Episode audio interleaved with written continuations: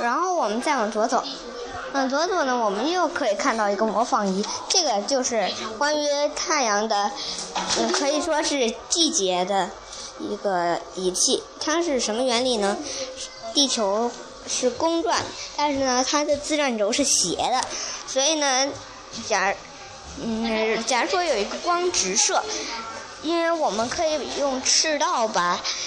把地球分成南半球和北半球，所以呢，这个如果有一个光点是直射过来的，如果在南半球就是南半球的夏天，如果在北半球就是南半球的冬天。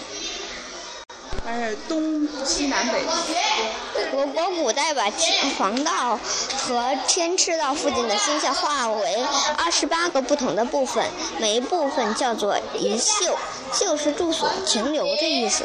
月相的变化周期大约二十八天，月亮每天在一个宿中住一个夜。古代创建二十八宿，是在编制历法计算二十四节气，乃至计算金木水火土五行五大行星、流星、彗星的位置等多方面，起到了不可代替的重要作用，是世界天文学的发展史上重大的事件。我们的二十八宿总共分为四个象。分别为东宫青龙、北宫玄武、西宫白虎和南宫朱雀。我国古代将北极中文围的天空分为三个区域，即三元，它们分别叫紫微垣、太微垣和天市垣。垣就是墙垣的意思。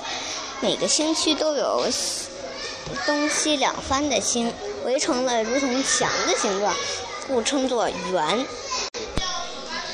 我国古代的人相信，星空虽然高高在上，但是与地上的事事物却密切的联系。星空中的变化主宰着君主、国家以及平民百姓的命运。长期以来，历代朝廷中均有要臣。负责观察星空和预测星空的变化，皇帝每天都要举行祭天之礼。当然，我觉得要祭天之礼的话，嗯，我觉得应该是都是没有用的。我下面来讲讲北斗，北斗七星。在中国呢，北斗七星被想作是皇帝的马车。在古希腊人和美洲的土著人看来，这些星星就是大熊的尾巴，也就是大熊星座。这个北方星座，也就就是北斗七星，被称为大松勺，或在在法国则被称为江锅。